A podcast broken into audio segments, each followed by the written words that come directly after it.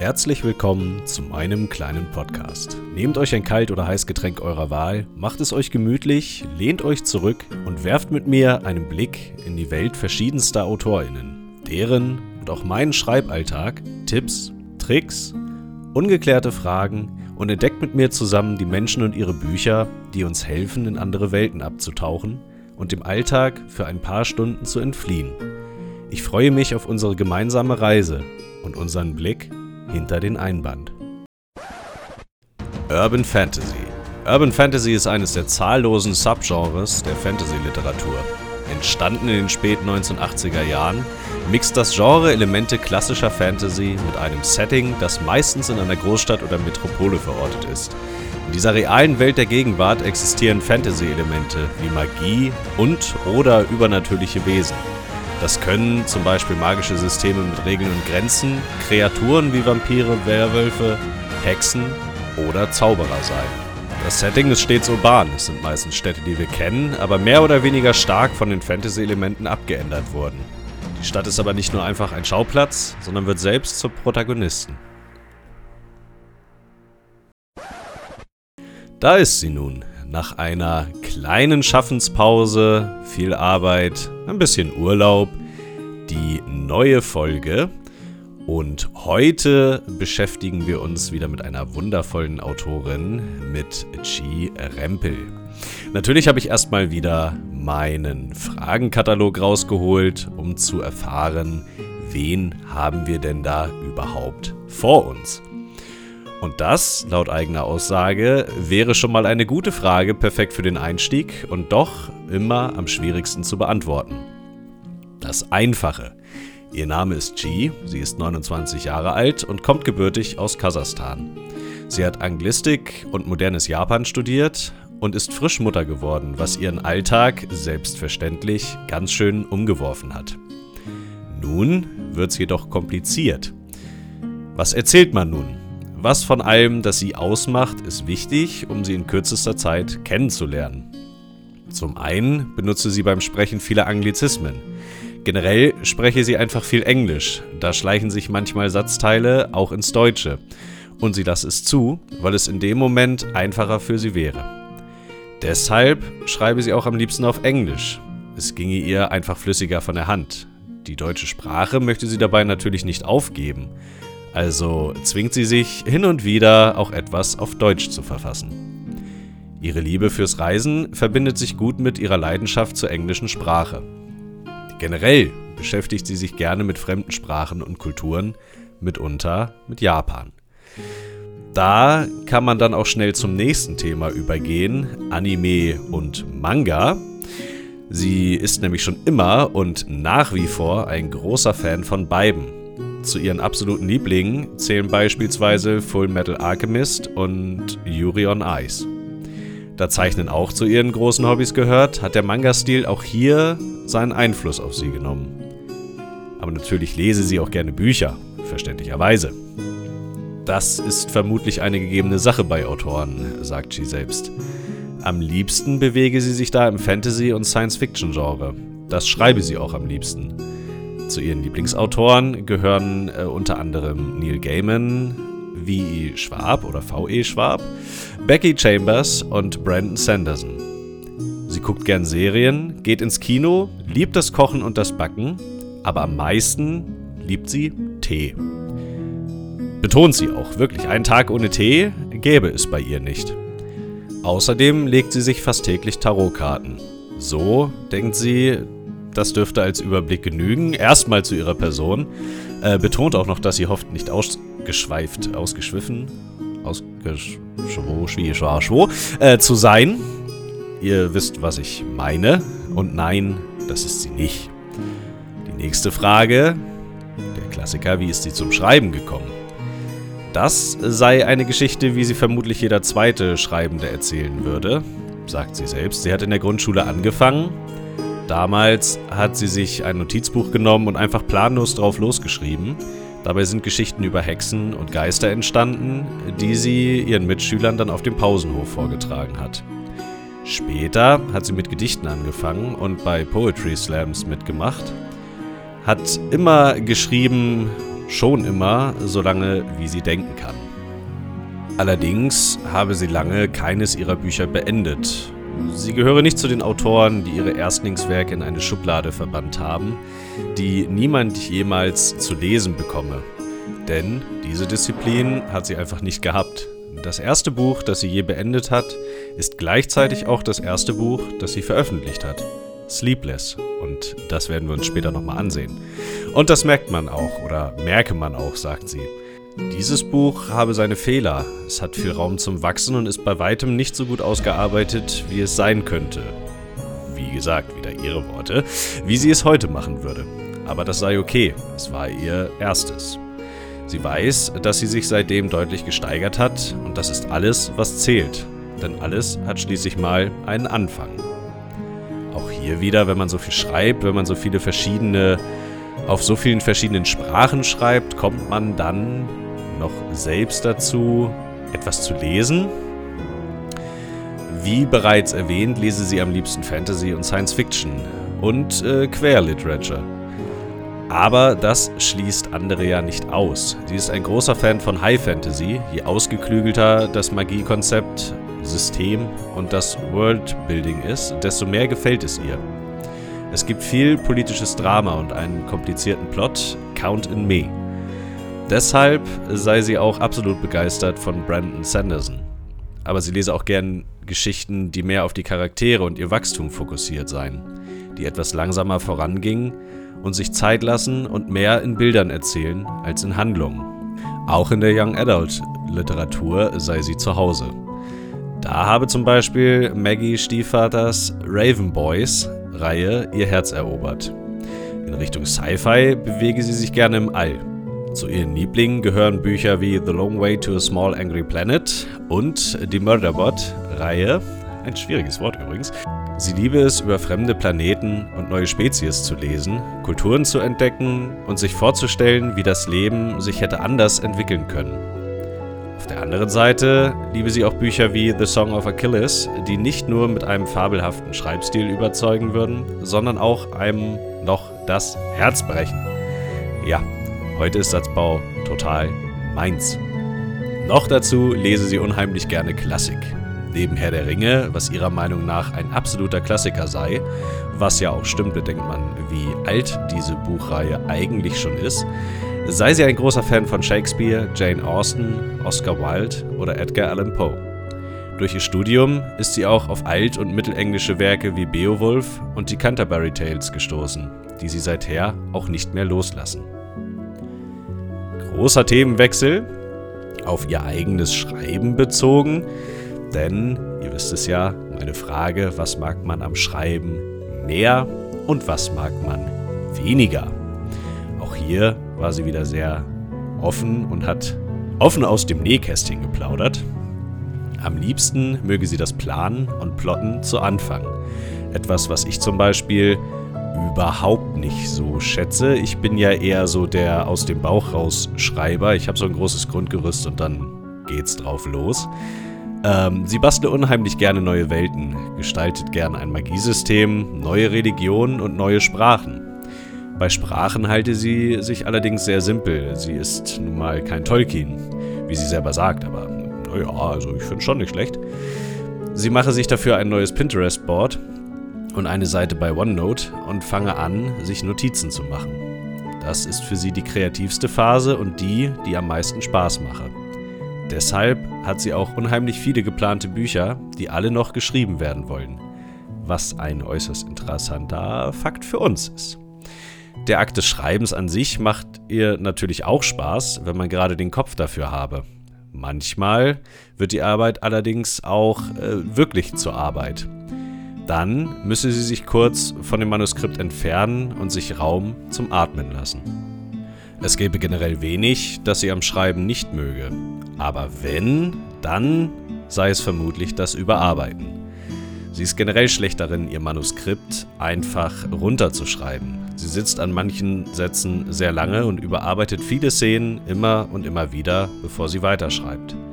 Daher hat sie nie wirklich einen First Draft. Die Überarbeitung fällt ihr schwer, weil sie sich oft an Kleinigkeiten aufhängt. Was ihr allerdings wieder gefällt, ist das Arbeiten mit Lektoren, weil man da gemeinsam versuche, das Beste aus einem Buch herauszuholen.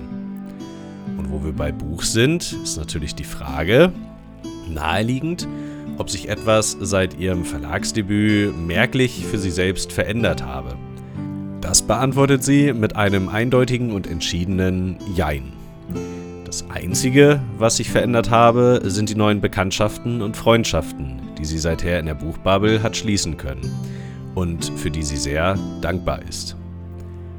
Wenn man jetzt so viel schreibt und so viel verschiedene Sachen schreibt, dann gibt es ja bestimmt auch, na, ihr wisst es, Phasen, mit denen man nicht so gut umgeht, wo es vielleicht nicht so läuft. Ähm, meine typische Frage nach den Kreativs und entgegen unserer bisherigen Folgen habe ich endlich mal eine Antwort äh, bekommen, die wir noch nicht hatten. Denn sie muss zugeben, sie hat sehr oft kreative Tiefs.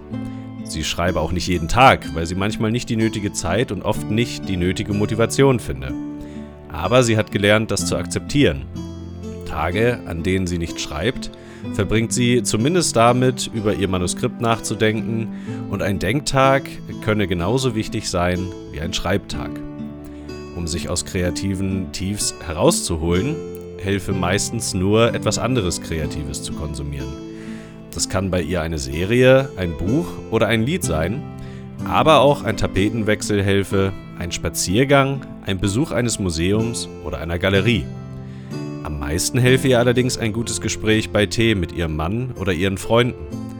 Wenn sie ihre Geschichte nochmal erklären muss, stellen sich die anderen häufig Fragen, an die sie selbst noch nicht gedacht habe. Oder die für sie einfach gegeben waren, aber nicht vernünftig erklärt und sie ist schnell wieder Feuer und Flamme für ihre Geschichte. Zum Abschluss des Ganzen frage ich natürlich immer noch etwas, äh, was sie uns, euch, allen mit auf den Weg geben möchte und ob in naher Zukunft noch mehr äh, von ihr zu lesen sei. Das heißt, ich kann wieder spoilern. Ihr wisst, was man mit auf den Weg gibt, das zitiere ich direkt. Und das ist in diesem Fall das Einzige, was ich mitgeben kann, ist, gebt nicht auf. Ihr wollt schreiben, dann tut das. Jeden Tag, den ihr könnt, ob auf Papier, auf dem PC, dem Handy oder der Servierte im McDonald's. Wenn euch die Muse packt, schreibt es auf, selbst wenn es nur ein Gedanke oder Stichpunkt ist. Und zum Thema Spoilern hofft sie, dass es äh, bald wieder etwas zu lesen von ihr gibt. Sie arbeitet schon äh, ein paar Jahre an einem Cyberpunk-Fantasy-Roman namens Graveside. Auf Englisch wird dieser erscheinen. Dieser verlange allerdings viel von ihr ab, weswegen sie sich auch die Zeit lasse, die dieses Projekt benötigt. Gleichzeitig arbeitet sie noch an einem High-Fantasy-Projekt auf Deutsch. Das wird äh, sehr, sehr spannend. Und sie sagt selbst, mal sehen, was als erstes fertig wird. Aktuell, ganz frisch erschienen, ist eine Kurzgeschichte von ihr in der Anthologie Touch of Utopia, die ich auch sehr, sehr empfehlen kann. Die habe ich auch hier. Darüber wollen wir heute aber mal nicht sprechen. Ähm, diese verbindet jedoch Sci-Fi und Queerness, was ich einen sehr interessanten Mix finde und das mal so zwischengeschoben deutlich, deutlich empfehlen kann. Jetzt allerdings haben wir unser kleines Interview erstmal beendet und widmen uns nun Sleepless, dem Debütroman von Chi Rempel. Und ihr wisst es, in gewohnter Manier werde ich erst wieder den Klappentext und den Prolog zum Besten geben. Und dann sprechen wir ein wenig über meine Meinung zu dem Buch. Sleepless, Echo der Vergangenheit von Chirempel, erschienen beim Gedankenreich Verlag, hat den Klappentext wie folgt. Kaylin Baker hatte schon immer die Vermutung, dass etwas mit ihr nicht stimmt, denn sie kann Dinge sehen, Schatten, die nicht da sein dürften. Doch wie recht sie damit hat, wird ihr erst bewusst, als sie einem Fremden namens Lou über den Weg läuft, der sie unter einem völlig anderen Namen zu kennen scheint. Er offenbart ihr, dass sie weder 16 Jahre alt ist, noch aus Canterbury stammt, geschweige denn von dieser Welt. Kaylins Leben gerät aus den Fugen und das Mädchen ist gezwungen, Erinnerungen hinterherzujagen, die sie längst vergessen hat, um die Wahrheit über sich selbst zu erkennen. Sie findet sich inmitten eines Krieges, der auch Himmel und Hölle nicht kalt lässt. Übrigens Band 1 einer Trilogie. Prolog. Der Zug rüttelte über die Gleise. Ein Mädchen mit blasser Haut und rosafarbenen Lippen bewunderte das Farbenspiel des rötlichen Sonnenuntergangs am Himmel. In ein paar Stunden würde es dunkel werden. Das Mädchen schauderte bei dem Gedanken daran. Sie strich sich ihre langen dunkelbraunen Haare hinters Ohr und schloss die Augen. Eine kleine Strähne fiel zurück in ihr Gesicht und kitzelte ihre Nase, so dass sie fast niesen musste. Sie genoss die Wärme der Sonne auf ihrer Haut. Der Zug raste laut über die Gleise. In seinem Inneren kämpften die Passagiere mit dem Gleichgewicht. Doch das junge Mädchen blendete dies alles aus. Sie wandte sich selten der kalten Realität zu. Wer sie war? Nun, dieses Mädchen war ich. Mein Name war Kaylin Baker. Und dies ist meine Geschichte. Doch um sie erzählen zu können, muss ich früher anfangen. Viel früher. Das war der Prolog und der Einstieg in das Buch und in einen Schreibstil, der mir persönlich bisher eher fremd war, beziehungsweise ich habe ihn bisher eher gemieden, weil ich mich damit an erster Hand nicht so anfreunden konnte. Wir befinden uns nämlich ab dem Prolog in der Ego, in der Ich-Perspektive. Das heißt, das Buch wird aus der Sicht von Kalen erzählt. Und das ist, wie gesagt, ein Schreibstil, der mir vorher zum Lesen nicht so lag.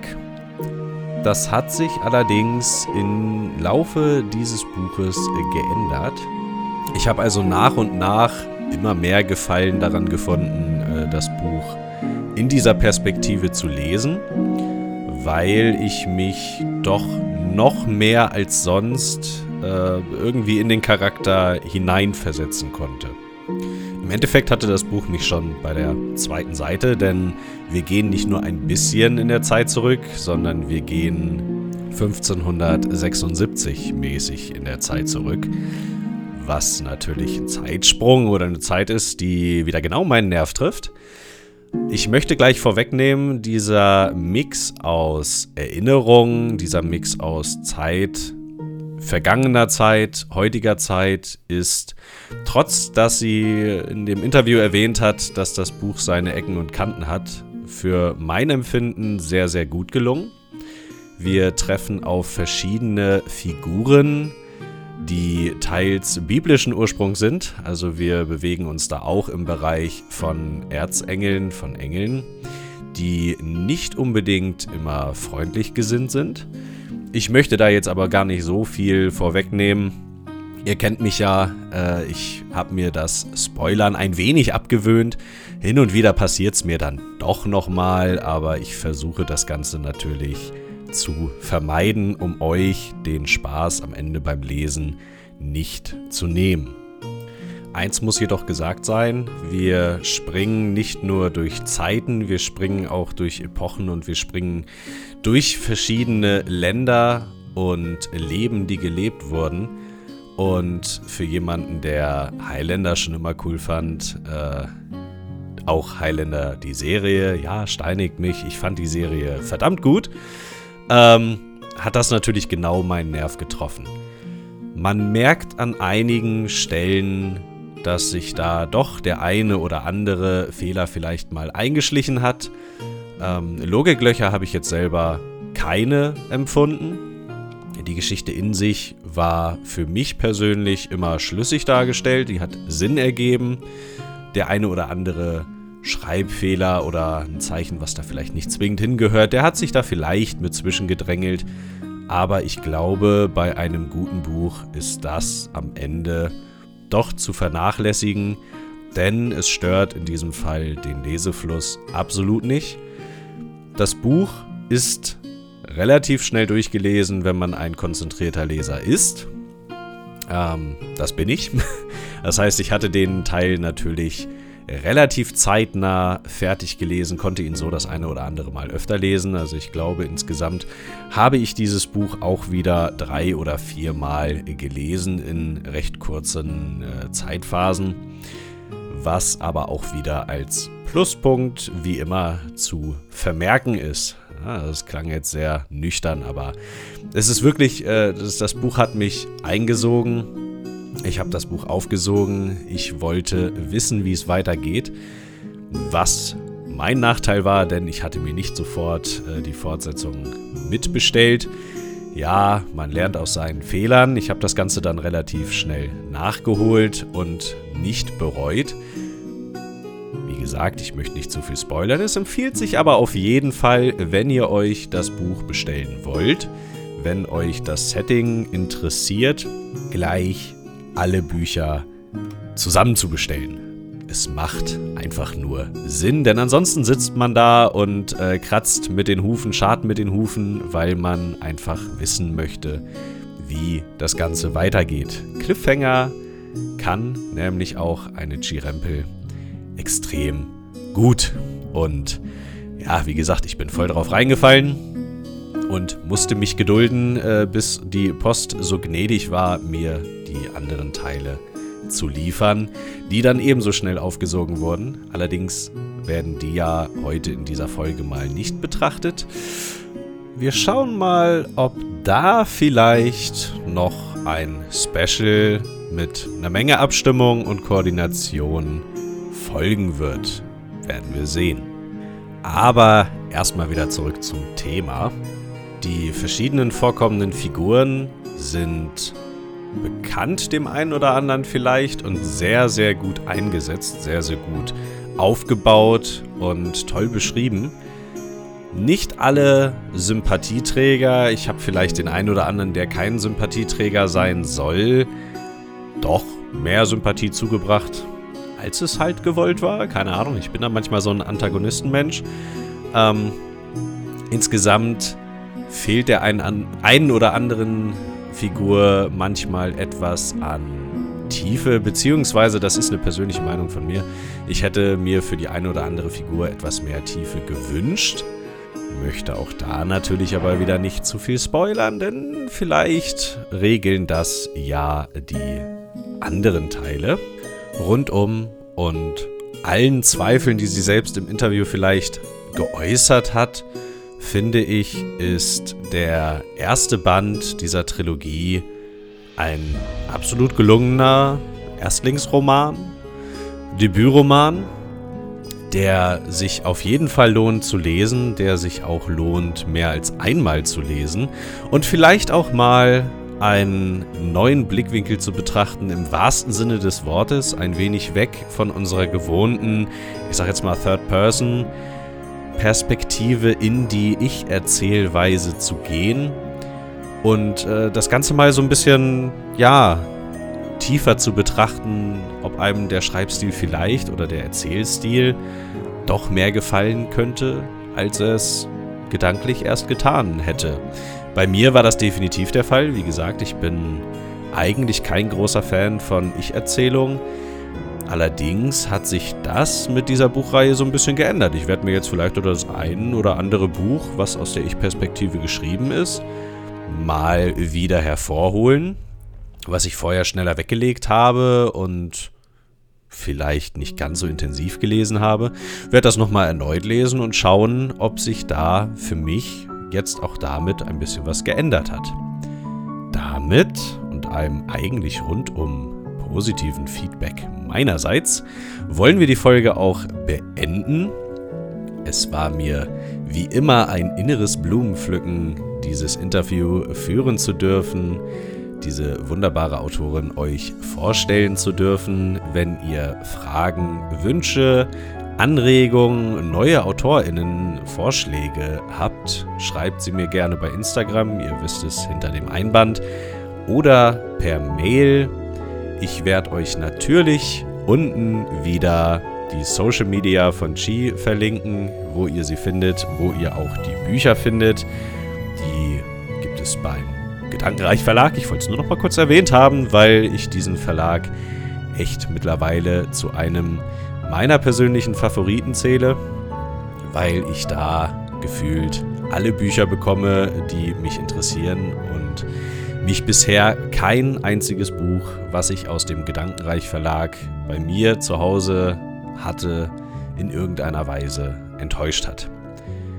Bis dahin, macht's gut, macht's besser, einen wunderschönen Morgen, Mittag, Abend und wir sehen uns, wenn wir dem nächsten Schreibenden, der nächsten Autorin hinter den Einband sehen.